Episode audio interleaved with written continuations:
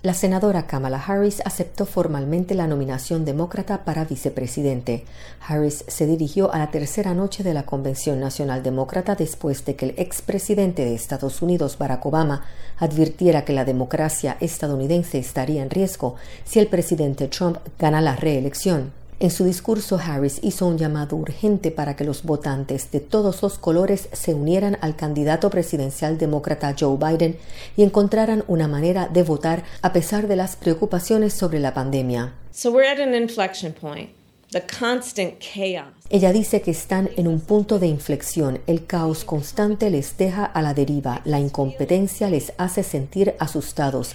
La insensibilidad les hace sentir solos. Es mucho. Dice que esta es la realidad. Pueden hacerlo mejor y que se merecen mucho más. Que se debe elegir a un presidente que traiga algo diferente, algo mejor y haga el trabajo importante.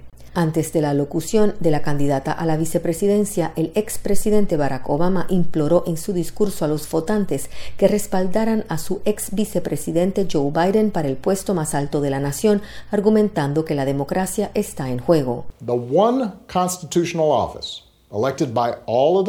Él dice que el único cargo constitucional elegido por todo el pueblo es la presidencia, entonces como mínimo deberíamos esperar que un presidente tenga un sentido de responsabilidad por la seguridad y el bienestar de los 330 millones de estadounidenses, independientemente de cómo se ven, cómo adoran, a quién aman, cuánto dinero tienen o por quién votaron.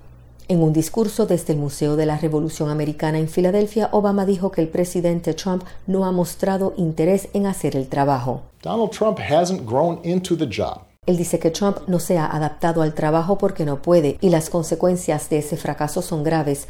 Más de 170 mil estadounidenses muertos, miles de trabajos perdidos y los ricos se han llevado más que nunca. Además pidió a sus compatriotas no dejar que un líder que nunca se ha tomado en serio su cargo les quite el derecho a votar. Mientras tanto, el presidente Trump reaccionó en Twitter, donde acusó de nuevo a Obama, sin pruebas, de espiar a su campaña y alegó que el expresidente se negó a respaldar a Biden hasta que todo se había acabado, en referencia a las primarias. Para Radio y Televisión Martí les habló Michelle Sagué.